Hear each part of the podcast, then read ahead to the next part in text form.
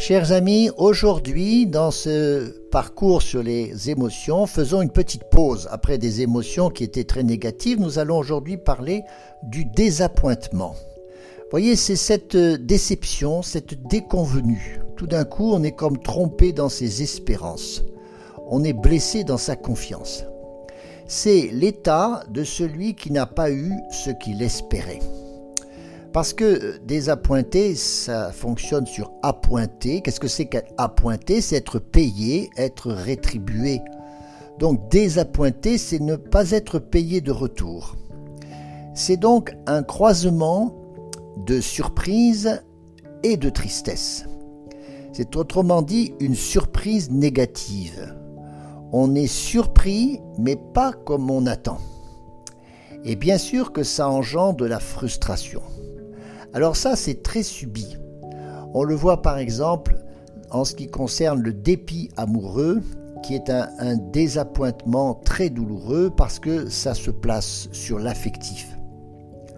En psychologie, il faut comprendre ce qui fait le désappointement pour l'intégrer et puis ensuite pouvoir rebondir. Spirituellement, on voit euh, cela souvent dans l'Évangile.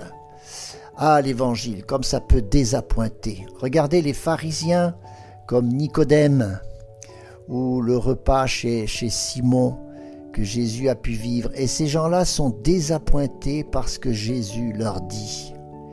Il y aura Judas où ça va aller beaucoup plus loin. Judas, d'abord désappointé, va finir par rejeter Jésus jusqu'à aller pour le livrer et connaître la trahison on a Hérode et Pilate qui ont été désappointés quand ils se sont mis à juger Jésus. Et même les disciples, après la résurrection, connaissent cette émotion d'être désappointés par ce qui se passe. Avant la mort, c'était autre chose. Ils étaient dans l'horreur, dans le désespoir.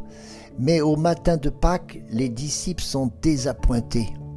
Décidément, l'Évangile apporte bien autre chose que ce que l'on attend.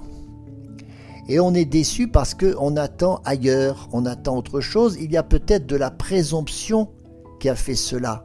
Autrement dit, restons des serviteurs inutiles et on ne sera pas désappointé. L'Écriture dit ceci, Voici que je pose en Sion une pierre angulaire celui qui s'y fie ne sera pas désappointé. D'autres traductions disent ne sera pas déçu, ne sera pas ébranlé ou ne sera pas confondu.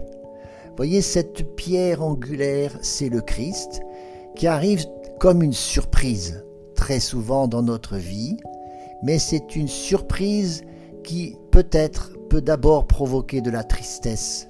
Et voyez, au matin de la résurrection, les femmes sont au tombeau, elles sont désappointées. Ce qui veut dire qu'il y a de la tristesse. Elles ne sont pas seulement surprises. Tristesse parce qu'elles ne le trouvent pas, mais c'est parce qu'il est ailleurs. Le désappointement nous oblige à nous décaler, à trouver autre chose. Et en tout cas, c'est toujours avec le désappointement qu'il s'agit de sortir de la tristesse alors la surprise va pouvoir être heureuse. C'est casser ce mélange que nous faisons entre la surprise et la tristesse pour que ça devienne un mélange de surprise et de bonheur.